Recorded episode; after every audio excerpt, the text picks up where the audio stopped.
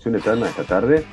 Momento de conversar con el periodista y escritor Marcelo Figueras a partir de su libro, queridos amigos, ¿Por qué escuchamos Leonard Cohen? Publicado, publicado digo, por Gourmet Lo que me interesa de por qué escuchar eh, Leonard Cohen es cómo te llega a vos la propuesta, fue una idea tuya.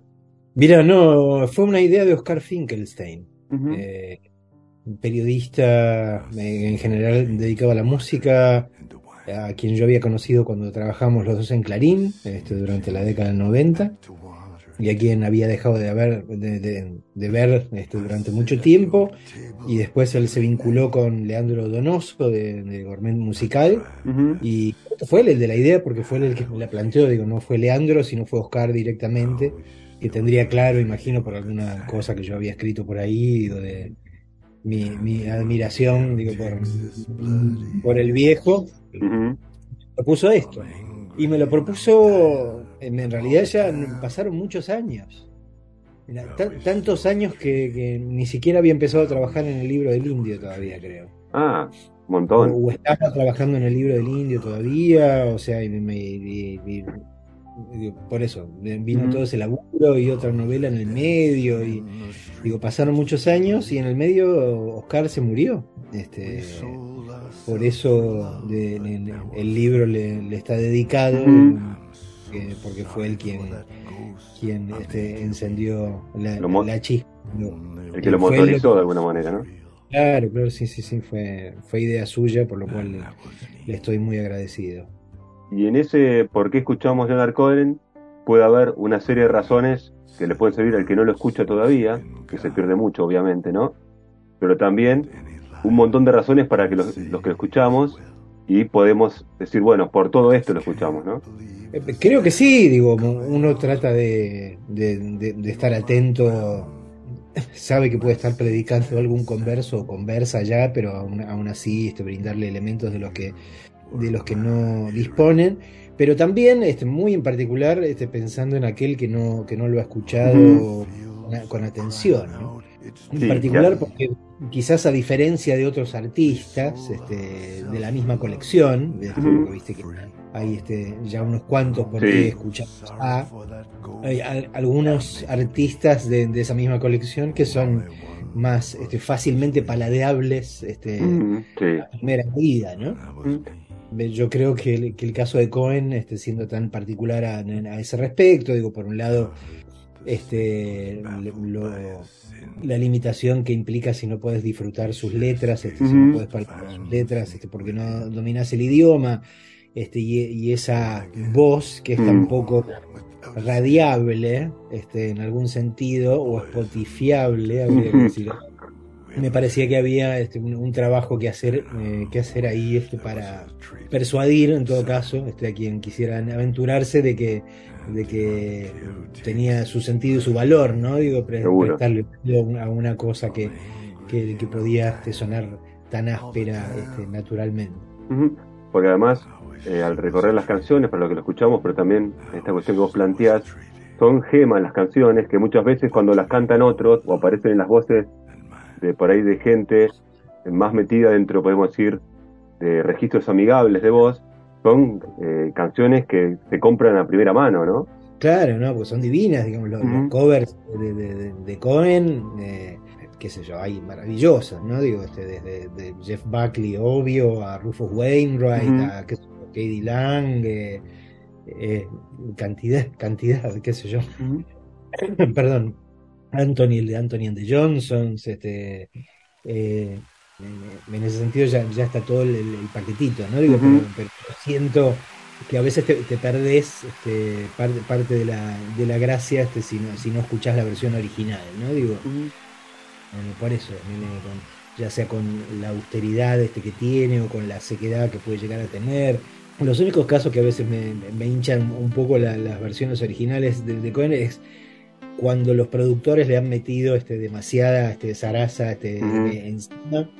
Este, incluso en el, por eso, con, Aleluya mismo, digo, a veces me, cuesta alguna de las versiones porque le han puesto este, tanta crema chantilly encima, este, que, y coro femenino, y yo que sé que, me parece que a veces le, le jode, ¿no? Pero pero sí, me parece que, escucharla este, en, esa voz, digo, con, esa convicción tan, tan particular, eh, tiene una gracia especial, ¿no? por eso un poco lo que yo digo, uno, inevitablemente los gustos los tiene que desarrollarlos, ¿no? Digo, y ahí en el, uso esta imagen de uno cuando empieza a tomar vino por primera vez, en general, no arranca por un vino este carísimo, qué sé yo, empezás a tomar las berretadas este que... En cartón y eso, ¿no? aunque no sea cartón. Sí, sí, se entiende, sí, sí. Cuando empecé a tomar vino, digo, qué sé yo, el Balmont parecía una maravilla, ¿no? Carcasó, por favor, qué vino. Y claro, a medida que empezás a, a probar otras cosas, obviamente no, no volvés hacia atrás, ¿no? Este, y en este sentido, digo, a veces con los covers puede llegar a pasar lo mismo, ¿no? Digo, podés este, llegar este, a Cohen a través de los covers de algunas de sus canciones este, pero una vez que probás este, el, fuego de, esa bebida, digo, difícilmente la cambies por, por la versión edulcorada. Absolutamente. Y aparte otra cosa interesante que bueno está en, el libro es esta cuestión de la construcción ¿no? del registro de la voz de Cohen, porque al principio, como marcás, no tenía ese registro, era más un timbre barítono, ¿no?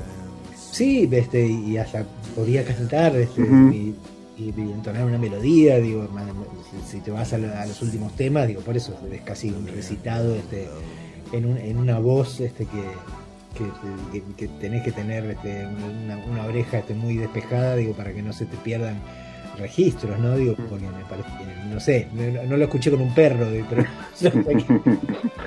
¿cómo, puede reaccionar este, un perro o un gato a, esa voz que, parece este, reverberar en, en, eh, del tipo de ondas que uno seguramente se le escapan.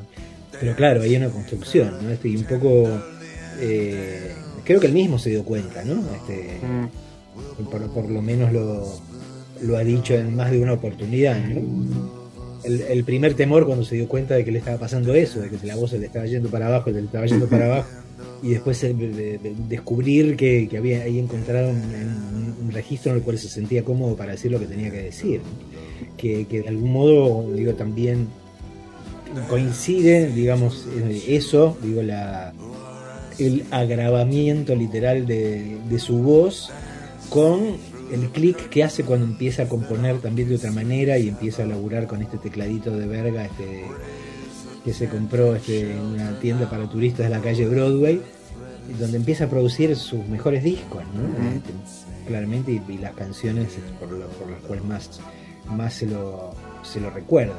Eh, creo, creo, que por eso coincidió con, con, ese momento en el cual por primera vez encontró que podía hacer algo y estar verdaderamente satisfecho con, con su propia interpretación y con lo que, con lo que grababa. Hay otra cosa súper interesante me parece que está que yo no conocía al menos de, de Cohen, esta cuestión de la nota cuando muere el padre, ¿no? Esa cuestión de enterrar y esa que busca siempre esa nota, como siempre está buscando ese texto, ¿no? Está súper linda esta imagen y bueno. Sí, sí, sí, digo que yo es, una anécdota este, personal, este, que él la, disfrazó este, un, poco este, para una de sus, de sus novelas. incluso en estos días está, acaban de publicar por primera vez este, su primera novela, digamos, este, póstumamente, una novela que se llamaba, creo que eh, eh, Ballet of Lepers, algo así como un ballet de trozos, algo así, la acaban de, la acaban de publicar en, inglés Pero un poco eso, ¿no? Digo, de la idea del, del, cavar en busca de un sentido, ¿no? Digo, eh, de alguna manera es una, es una imagen que, él siguió usando, que siguió resonando en él este, a lo largo de los años, ¿no? Digo, por eso en canciones este, que se llama Diamonds este, in the Mine, este, diamantes en la mina, pues estoy, estoy cavando, pero no hay más diamantes, el, temor de, la falta de inspiración del que no se te ocurra nada, ¿no? Digo, tenés que cavar hondo este, buscando diamantes este, y, ese es el laburo, ¿no? Esa es la, digamos, la metáfora del, laburo que hace quien, quien escribe.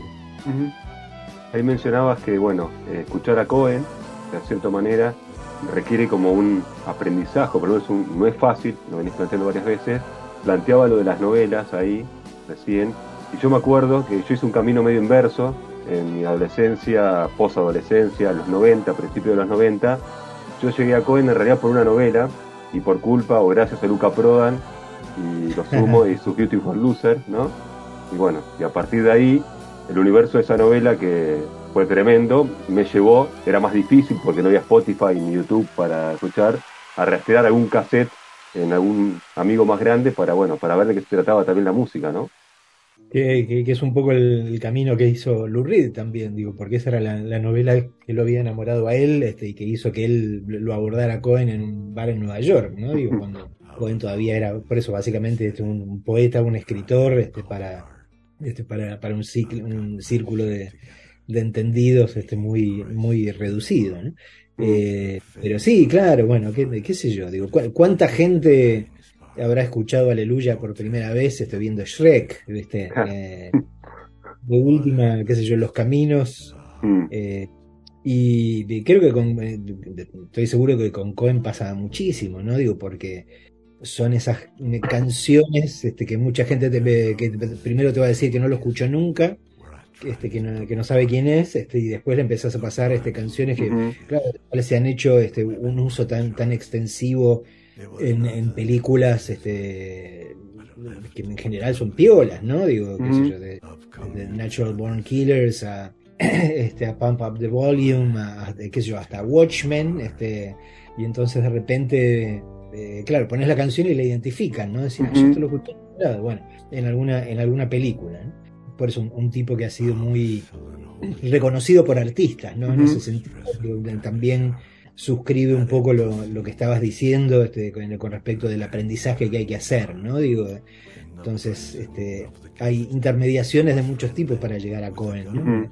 Hablábamos de los covers por un lado y hablábamos de la utilización este, de, de, las canciones en determinadas películas, digo, que en general han sido de, gran impacto para la gente, entonces, siempre hay artistas haciendo el, trabajo que hay que hacer para este, ayudarte a, que Cohen se vuelva paladeable, absolutamente.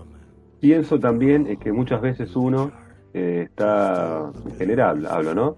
Mirando lo que se produce en Estados Unidos, lo que se produce en Inglaterra, ¿no? Como una cuestión de estar, que todo pasa por ahí, parece a veces. Y me detengo un segundo cuando leía, eh, pensé en Joe Stramer y su fascinación por Lorca, y después descubrir también que Cohen también andaba por las huellas de García Lorca. Entonces eso está, me pareció súper interesante, ¿no?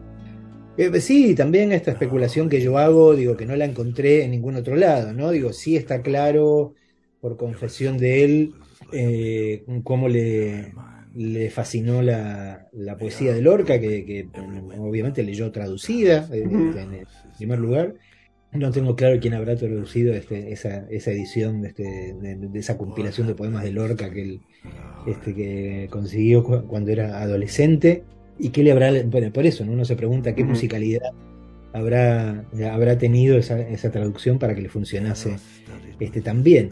Pero eh, más allá de que él confesó esa fascinación tantas veces, hasta, el punto que, bautizó así a su hija, digo, te tenía que gustar mucho para que le ponga Lorca, tu hija, pero un poco lo, que yo especulaba ahí, que, que no encontré en otro lado, digo, me, parece que hasta qué punto este, lo marcó musicalmente también, ¿no? Digo, esta cosa de fascinarse este, con este chaboncito, este inmigrante español que estaba ahí y que le dio tres lecciones y después este, eh, se suicidó, y cómo determinó esto su forma de componer, ¿no? Digo, porque él tocaba digo, lo, lógico hubiese sido este, hemisferio norte, este, América del Norte, digo, toda la tradición del folk ahí es eh, una tradición de guitarras acústicas con, cuerdas de metal. Mm. Y sin embargo, digo, si, no es por Lorca, digo, no se entiende por qué este tipo quiso comprarse una guitarra de cuerdas de nylon. ¿viste? Digo, había eh, algo yo creo que de la, de la fascinación del, del, mundo flamenco o de, la musicalidad del, Lorca este, en idioma original, que creo yo que, que también fue muy marcante, este es, valga el neologismo, con respecto a su música este, y su forma de componer. Digo, que, yo creo que, parte de los quilombos que tenía y de la dificultad que le encontraban este, la relación con los productores, sobre todo los primeros discos, porque claro, cuando compones una, una, canción este, tocando una guitarra española, digo, a, partir de, de, las técnicas del flamenco, claro, estás, estás llenando haciendo trémolo, ¿viste? todo el tiempo, entonces está completamente lleno. Entonces eso y la voz ya está. Y después le querés empezar a meter cosas, le querés empezar a meter una batería, esto, qué sé yo, y no, no termina de cuajar, ¿viste?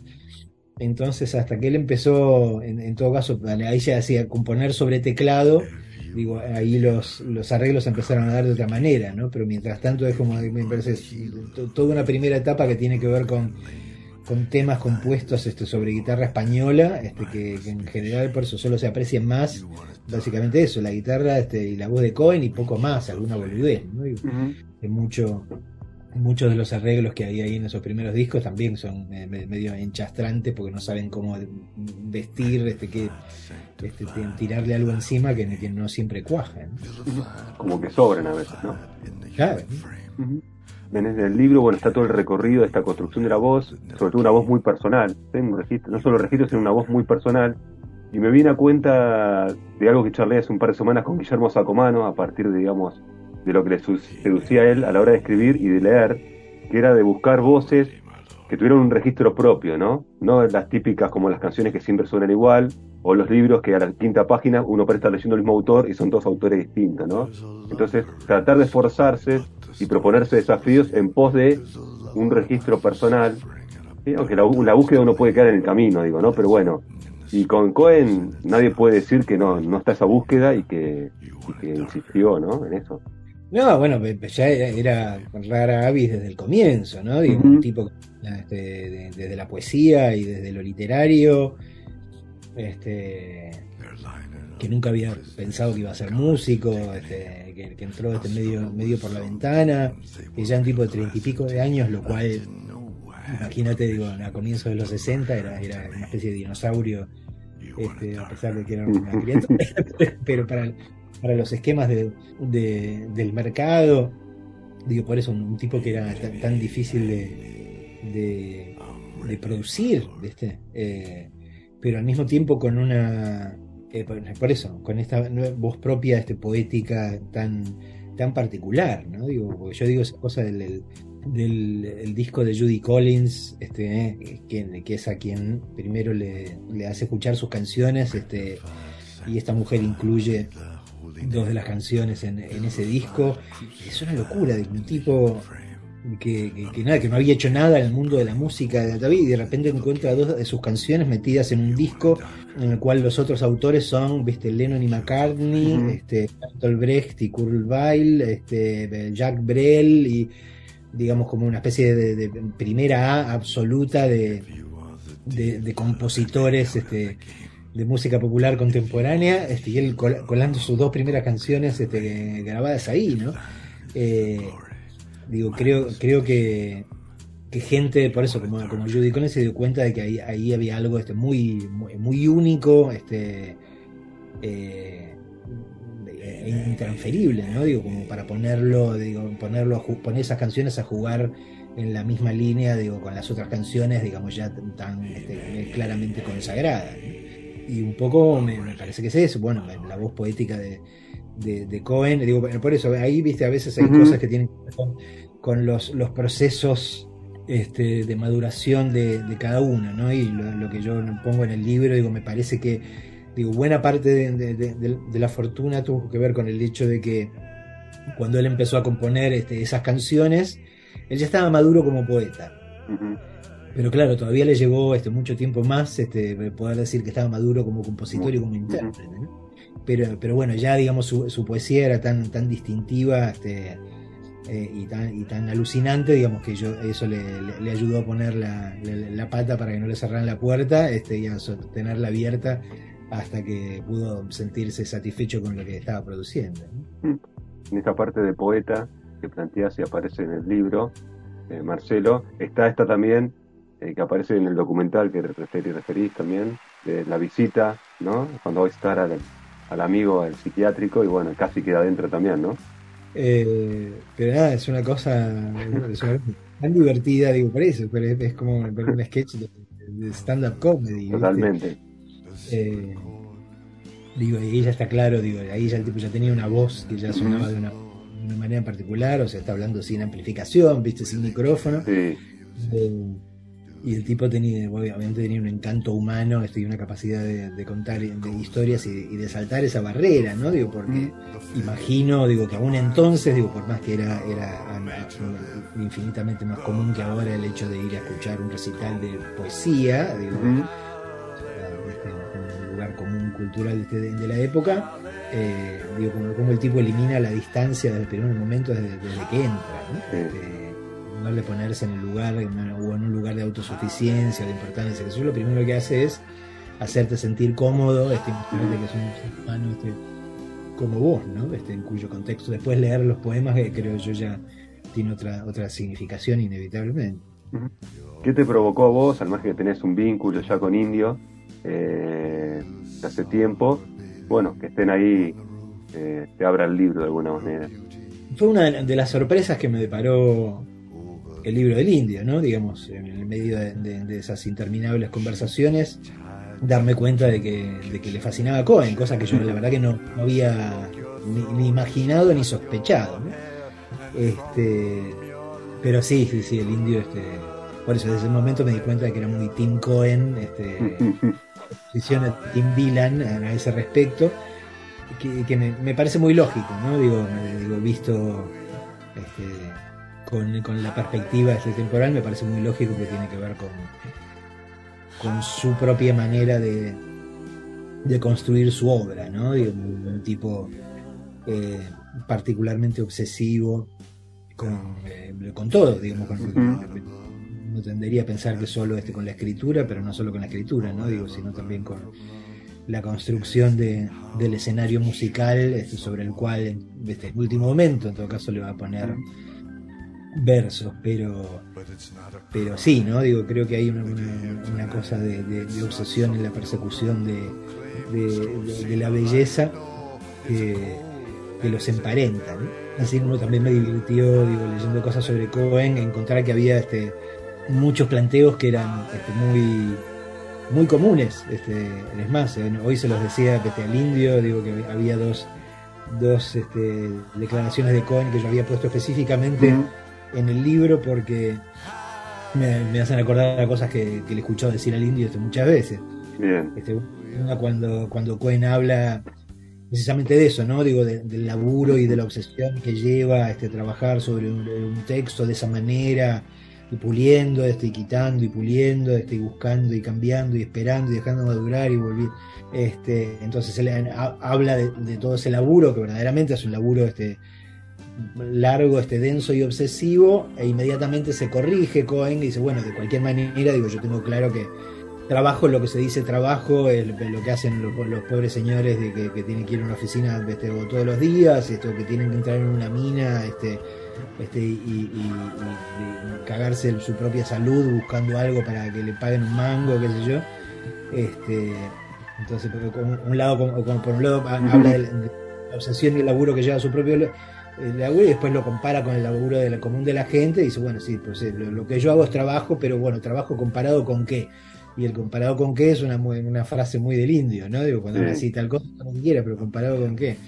Y la otra, también en un momento donde Cohen habla de búsqueda de, de, cierta sublimidad este, o de cierta este, virtud en, la vida, pero dice, bueno, es algo que uno solo puede a lo que solo puede acceder eh, temporalmente, ¿no? Digo, lo, que es el éxtasis, lo que, lo que es eh, nada, por eso, o lo sublime, o lo orgásmico, yo siempre es temporal, ¿no? Digo, tiene, eh, necesariamente tiene que durar poco, ¿no? Digo, porque si no viviríamos todos en el, en el paraíso, este, y él ahí dice, este, este, que como, como diría mi maestro Roshi, en el paraíso no podemos vivir porque en el paraíso no hay restaurantes ni hay baños, que es, es una, una, frase muy, muy del indio también, ¿no? Digo, sí, son, este, son almas con muchos puntos en común, me parece a mí. Recién mencionabas esta cuestión de, de, pulir el estilo, ¿no? Todo el tiempo de pulir y estar encima, y no tiene mucho que ver, pero sí automáticamente me acordé de una charla que tuvimos el año pasado, cuando hablábamos de Walsh, y bueno, y también la misma obsesión de Walsh por pulir, corregir y recorregir y estar todo el tiempo tratando de pulir el texto, ¿no? Y que, eso es una característica de, la poesía madura de Cohen, si querés, porque decir, si lees los primeros libros, los primeros tres libros, inevitablemente hay una cosa, obviamente de un tipo que sabe que escribe muy bien, este, un tipo que ha leído este, toda la poesía que hay que leer, qué sé yo, pero ahí va una especie de un barroquismo y una oscuridad, y ¿eh? Este, muy bien llevada, digo, muy, muy bien resuelta, pero está, ¿no? Digo, esa cosa del impulso juvenil, por un lado por, eh, impresionar y por otro lado por disimular las propias inseguridades. Pero después te das cuenta, digo, a medida que, él se va desarrollando como poeta, este, hasta el punto de que lees el poema y casi no parece un poema, ¿no? Digo, lo estás leyendo y te da la sensación de que lo estás escuchando hablar y, digamos, por eso los versos y las líneas fluyen con una naturalidad que de natural no tienen nada, porque se dan una construcción. Pero ahí está, digo, el, arte y el, oficio del poeta este, en conseguir decirte algo eh, de una manera que parece muy fácil, pero que de fácil no tiene nada, ¿no? Digo, que, hay una, profunda elegancia este, y una, una, cosa de precisión eh, suiza en lo que se está diciendo y cómo se lo está diciendo. Me parece que es lo más difícil. ¿no?